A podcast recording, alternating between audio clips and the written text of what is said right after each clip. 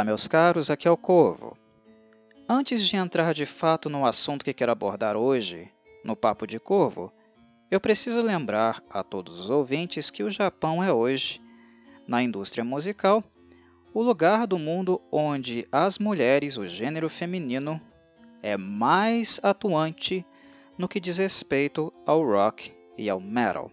Não há, na história da indústria musical, e aí em nível global, nada parecido com o que acontece lá hoje. São muitas mulheres formando bandas completamente femininas ou então participando de algumas mistas com a presença de homens, mas atuando devidamente tocando instrumentos musicais para rock e metal. Não há precedentes na história que se aproxime minimamente do que acontece no Japão uh, há mais ou menos uns 15 ou a 20 anos. É claro que já existiam no Japão, anteriormente, uh, bandas femininas no passado, mas eram muito poucas, a Shouya, por exemplo, né, que é aí a, a banda que nós podemos dizer que tem as vovós, aquelas que abriram as portas para todas as meninas jovens adultas que hoje nós vemos explorando, trabalhando, tendo uma carreira devidamente profissional com esse estilo de música. Mas isso é muito, muito recente. Dito isso, em nenhum outro lugar no mundo, em nenhuma década, houve tantas mulheres tocando rock e metal, a ponto até de descantear, deixar os homens um pouco de lado em termos de preferência, de procura no mercado e tudo mais. Este é o primeiro ponto. Então elas estão em evidência. Todo mundo está olhando para elas, todo mundo está escutando-as, todos aqueles que se interessam pelo gênero, pelo rock, pelo metal, e que também têm apreço por música japonesa, que lá, por sinal, é feita com muito esmero, com muita qualidade. São boas bandas de heavy metal, de hard rock, de progressive rock, de power metal. Muitas bandas com um excelente nível de qualidade e elas estão em evidência. A partir daí, o que se pressupõe? Hum, as mulheres estão tocando música, então o público vai falar sobre elas e vai falar sobre a música delas, certo? Não, errado. E esse é o meu ponto de crítica neste podcast de hoje. O fato de se falar muito delas, mas pouco da música delas. Não vemos muitas resenhas uh, avaliando o trabalho, uh, abordando aspectos, aspectos técnicos do que elas fazem, mas nós temos uma imensidão de postagens, de manifestações nas redes sociais ou artigos também, escrevendo sobre como elas se parecem, o que elas vestem, onde elas vão, até coisas relacionadas à dieta e hobbies do dia a dia. A imagem das mulheres ainda é o centro e o fato delas terem conquistado um protagonismo sem precedentes na história da música pesada japonesa não foi algo que devidamente trouxe ainda, espero que algum dia isso mude, mas não foi algo que trouxe ainda reconhecimento e protagonismo a elas no que diz respeito a serem instrumentistas, o que elas entregam musicalmente que é, de fato, o trabalho delas. Elas não são modelos, elas não são profissionais que trabalham com foco na imagem, embora a imagem, não podemos ser hipócritas, a imagem ainda é muito importante, exerce um papel na divulgação, no apelo uh, agregado ao trabalho. Né? Sim, chama atenção, sim, atrai público, mas não é o foco. Se fosse o foco, elas não seriam tão dedicadas e não seriam tão boas instrumentistas como elas são. Está aí um pequeno, enorme detalhe. Entendem? Elas são musicistas, elas são instrumentistas e de extrema qualidade, mas pouco se fala sobre isso. Quando nós consultamos um novo vídeo no YouTube, alguma publicação, sai um single novo e elas publicam, as bandas femininas, ou as participantes de bandas mistas publicam alguma coisa, observem, façam a experiência. Busquem um vídeo do YouTube ou a postagem oficial, a primeira que a banda faz nas redes sociais, Instagram, Twitter, whatever. Procurem essas postagens e observem a natureza dos comentários. Observem a natureza. Daqueles comentários ali, a grande maioria, 90% ou mais, o que as pessoas estão falando? Nossa, fulana está linda. Nossa, que vestido maravilhoso. A fulana é sexy. Ou, nossa, essa é minha futura esposa. São comentários dessa natureza. Nada está sendo falado sobre música.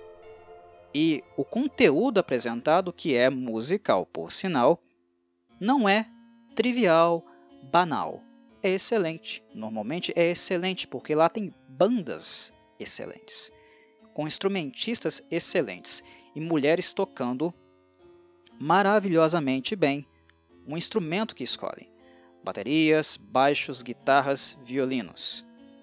Em algumas bandas, teclados. Tocando não bem, com extrema qualidade. Mas a natureza, o que nós vemos nos comentários, são coisas do tipo minha futura esposa. Que mulher sexy. Isso para não dizer, para não mencionar aqueles comentários que são extremamente sexualizados e até uh, que deixam de fato um mal-estar em quem está lendo, devido à natureza uh, que ali uh, está contida. É de um nível de objetificação bem repugnante. Quando a gente olha para isso, né, quando a gente constata isso, algumas coisas nós temos que pensar e refletir. É isso o que os ouvintes de fato prezam na música dessas mulheres? Enfim, o trabalho delas, uh, nós temos também diferenças uh, no que diz respeito a, a qual a direção que essas bandas e essas mulheres escolhem adotar nas suas carreiras. Muitas bandas no Japão são independentes, ou seja, as mulheres fazem tudo sozinhas: o marketing, a própria edição dos vídeos, enfim, elas trabalham 24 horas por dia, 7 dias na semana, para tornar a banda uma empresa viável, um negócio viável e que de fato pague as contas. Bandas femininas com um controle maior sobre sua própria imagem, o que mostram, o que não mostram, o que falam sobre suas vidas pessoais, algo que no Japão é algo que se preza muito, inclusive, privacidade, bandas independentes têm maior controle sobre isso. Agora, quando se tem contratos com gravadoras, a coisa muda um pouco de figura, porque a sua imagem também passa a ser da gravadora. Quando ela firma um contrato, quando ela paga uma banda para estar sob sua brand, tem aquela coisinha também chamada direito de imagem. Então a gravadora utiliza a sua imagem como ela quer. Então tem muitas mulheres na indústria japonesa que estão vestindo certos vestidinhos curtos ou aparentando, né, um jeitinho bem infantilizado, adolescentesco que não é compatível com a sua idade cronológica, não porque elas querem, mas porque a gravadora impõe. E nesse sentido, nós temos também que pensar e trazer para a equação o que a indústria faz com mulheres, de maneira em geral no Japão. Ora, não podemos negar também que este é um fato. A indústria também dita o que elas vão fazer, o que elas vão vestir e como elas têm que se comportar. E isso não só no rock e metal, principalmente no mundo pop, mas é algo do mundo pop que também espirra uh, chega ao mundo do rock metal. Definitivamente. As bandas femininas que têm contratos com gravadoras acabam tendo que fazer certas coisas as quais elas não gostam. Ou uh, preferem, no caso, não fazer, mas por questão profissional de contrato acabam tendo que fazer. Mas isso é uma característica da indústria musical japonesa. Nós não podemos ocultar esse fato. A cultura idol a cultura de objetificação no Japão ela é muito grande. Ela já foi muito mais voraz, ela já foi muito mais repugnante, ela já foi muito mais misógina do que hoje ela é. Mas o Japão, de maneira geral, é um país ainda muito patriarcalista e é um país também muito, muito um, voltado para o fetichismo de corpos femininos. E isso é algo que nós podemos observar na própria história da cultura idol, na história do pop japonês, o que também se faz em programas de auditório, esses que passam em emissoras japonesas como a NHK, em tokusatsu, em animes. A gente vê esse aspecto em muitas coisas que são produzidas no Japão. E muitas musicistas tiveram uma história, uma biografia que começou, artisticamente falando, uh, nesse ambiente. E que depois que elas fracassam ou talvez conseguem gerir seus próprios negócios sozinhas, aí elas tendem a se afastar um pouco dessa objetificação e de todo assédio que acaba sendo oriundo também da maneira como a mídia, como os meios de comunicação e seus fãs representam, uh, abordam seus corpos e às vezes até querendo saber demais, né? Entrar em suas privacidades, saber de suas vidas pessoais.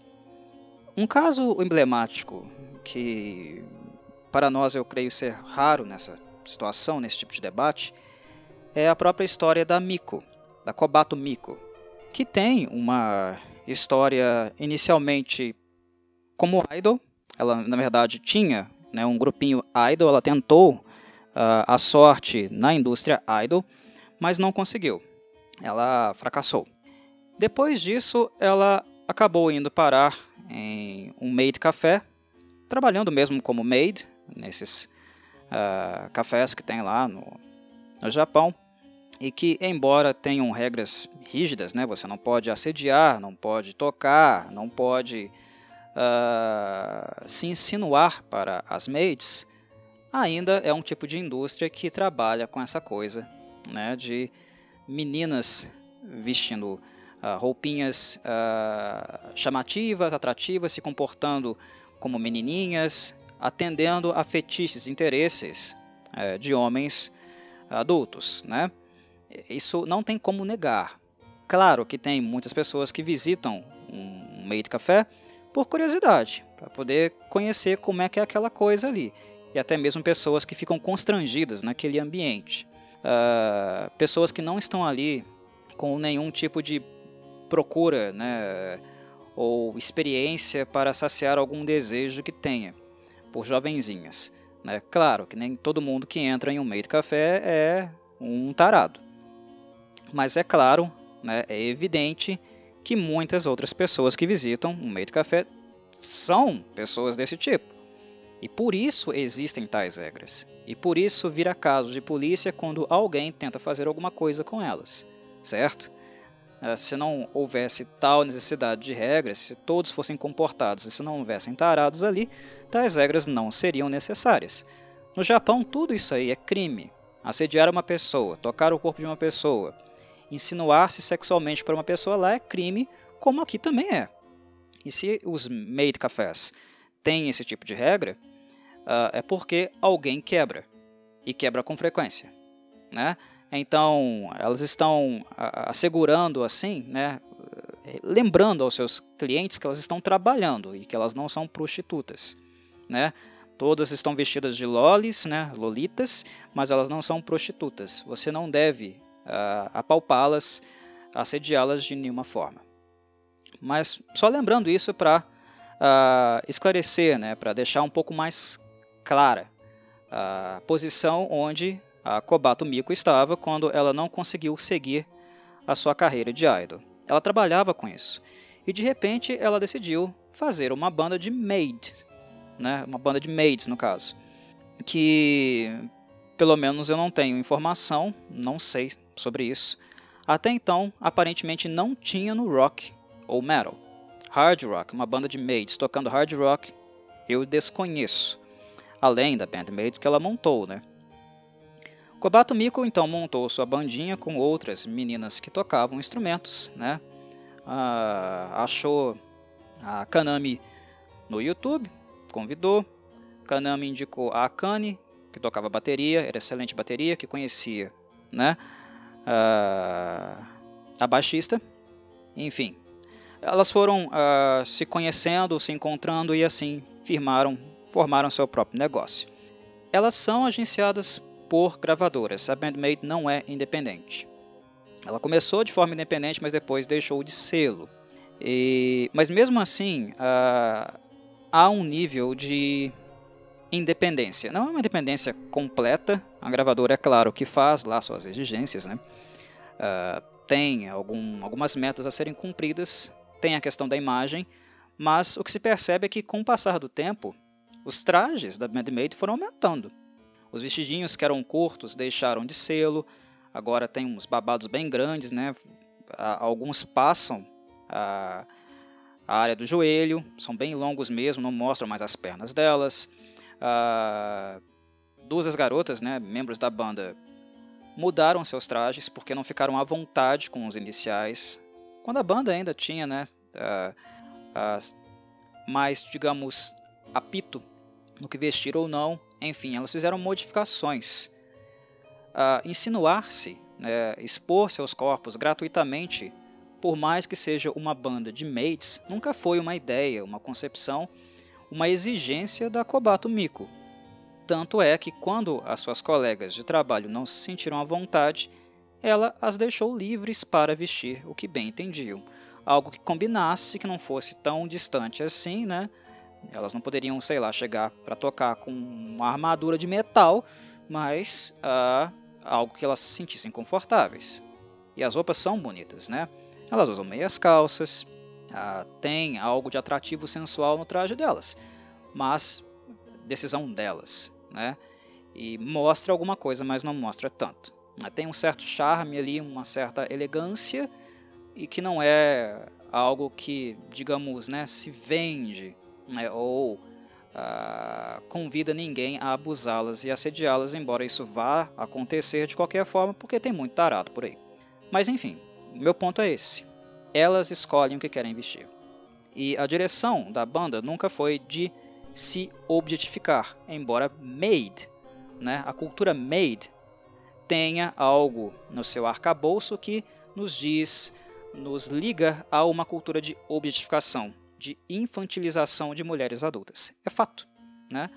Mas isso não quer dizer que a Kobato, quando deixou de trabalhar como maid, queria isso para ela ou para a banda dela. Mas os fãs, eles entendem isso necessariamente?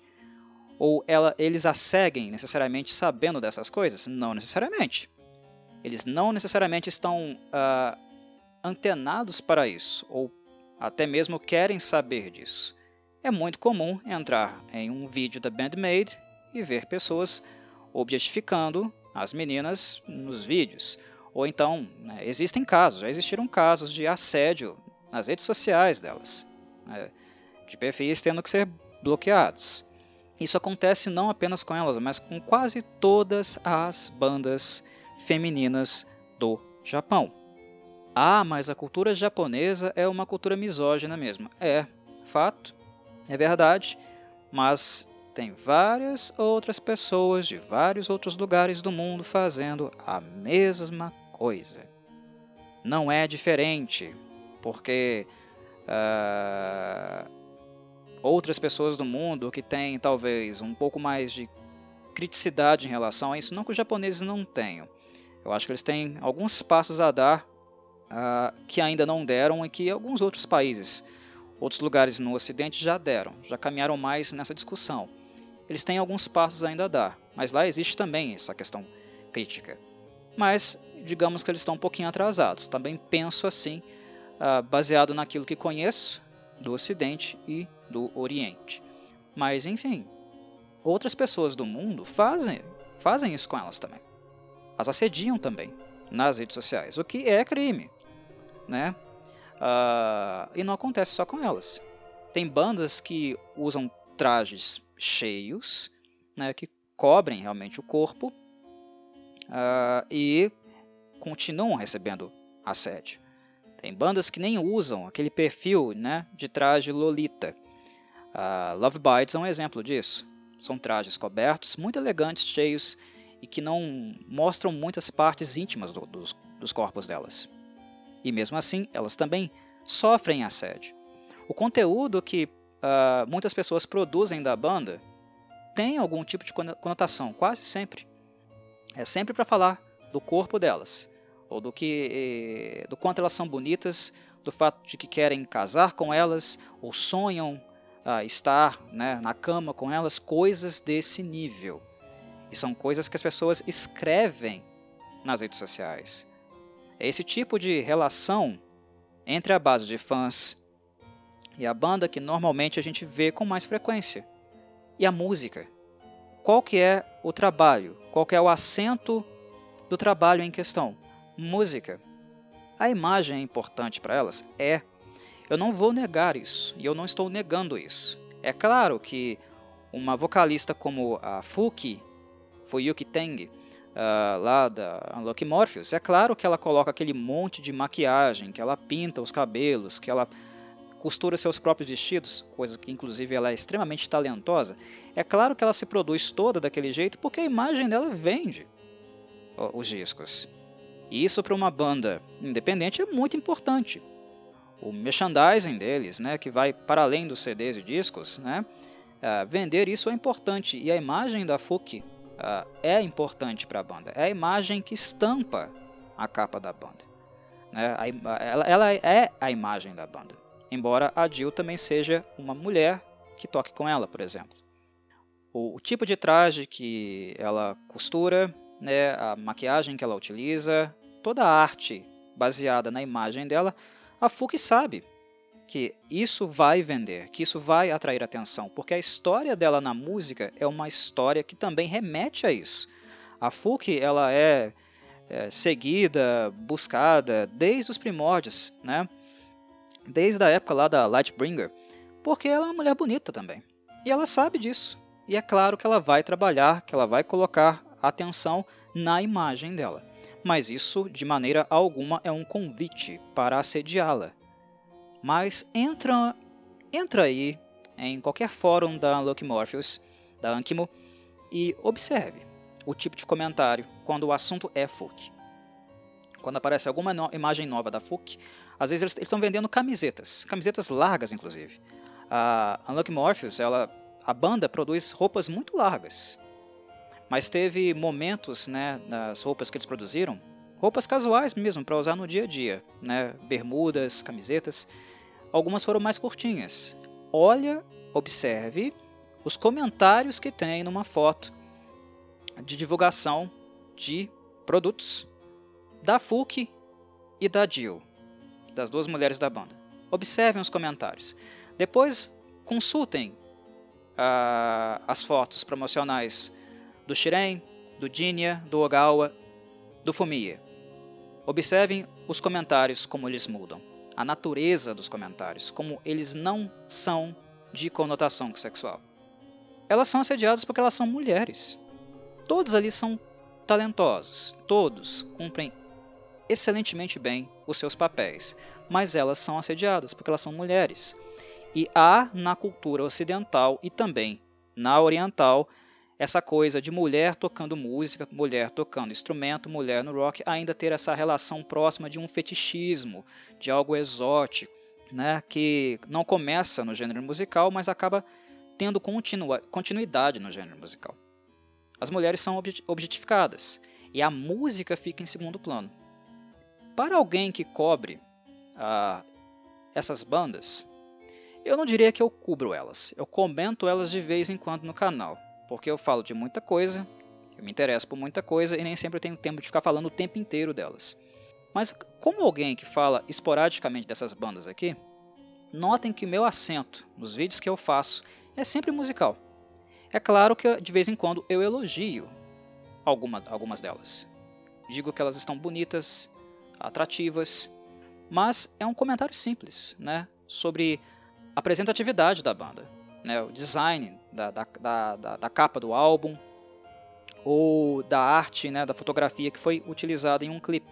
Mas o meu acento não é no desejo sexual ou na objetificação dos corpos dela.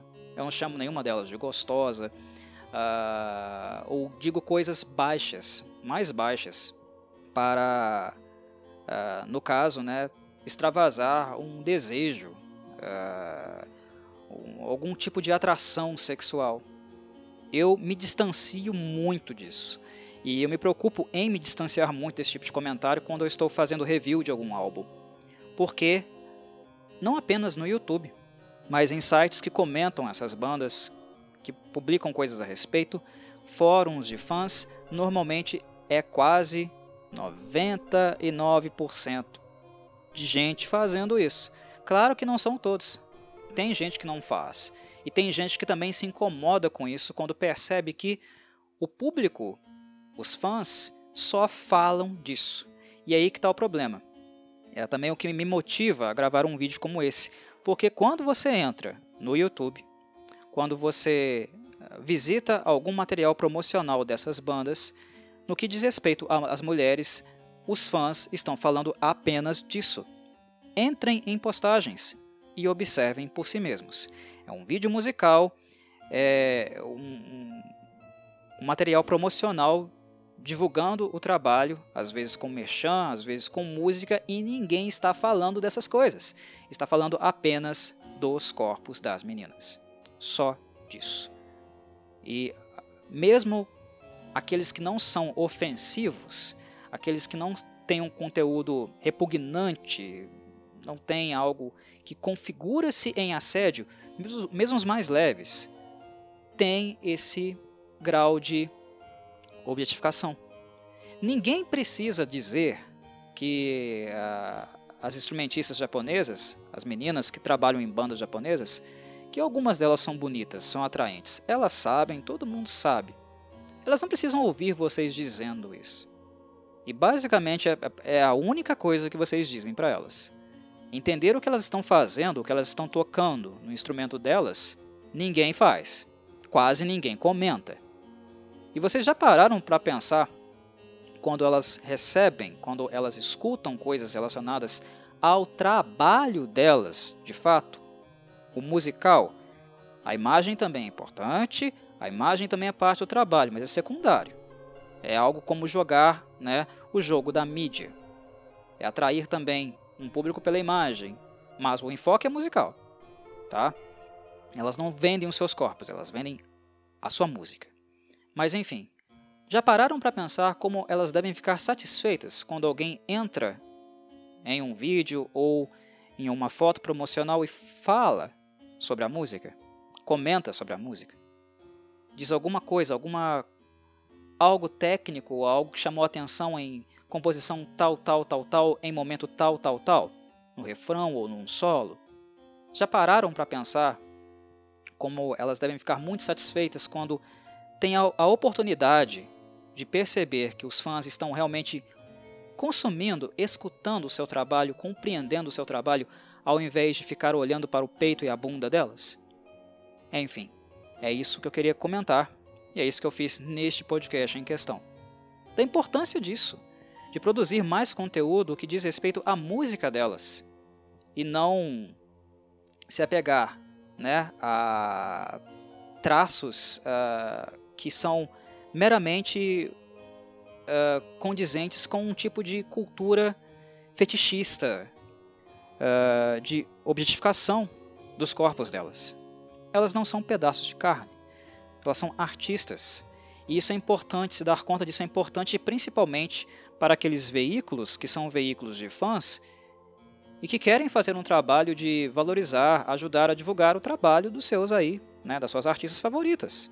Tem muita uh, muita gente, né, muito canal, muita página que é bem intencionada. Gosta do artista e de graça, sem receber nada, ajuda a divulgar. Isso é legal, isso é bacana. Mas atentem-se àquilo que vocês estão postando. Se realmente ajuda essas mulheres né, a divulgar e a crescer naquilo que elas realmente querem crescer, naquilo que elas realmente desejam ser reconhecidas na arte delas, tá? Ficar postando fanfic sobre como seria um dia com a Fuki, como seria casar com a Fuki, como Fuki é na cama. Vocês acham que vocês realmente estão ajudando a banda fazendo isso? Vocês acham que realmente estão ajudando a Fuyuki fazendo isso? Vocês aproximam dela da página da, da rede social dela, das páginas dela, pessoas que agregam realmente ao trabalho dela? Então é algo para se pensar.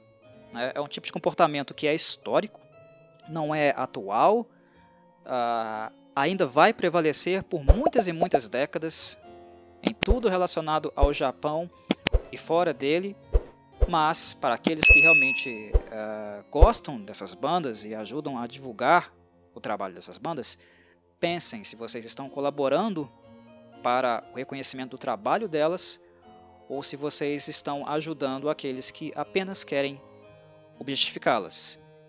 E que na medida que elas envelhecerem, elas vão envelhecer, todo mundo envelhece, né? o tempo chega para todo mundo. Se vocês não estão apenas uh, saciando a fome de gente que hoje cultua os corpos delas, que as assediam e que daqui a alguns anos, quando elas envelhecerem, vão descartá-las como lixo e procurar novas jovenzinhas para fazer a mesma coisa que faziam com elas. Pensem, reflitam sobre o conteúdo que vocês produzem. Muito importante. Mas é isso, nada mais a declarar. Saudações, Corvides.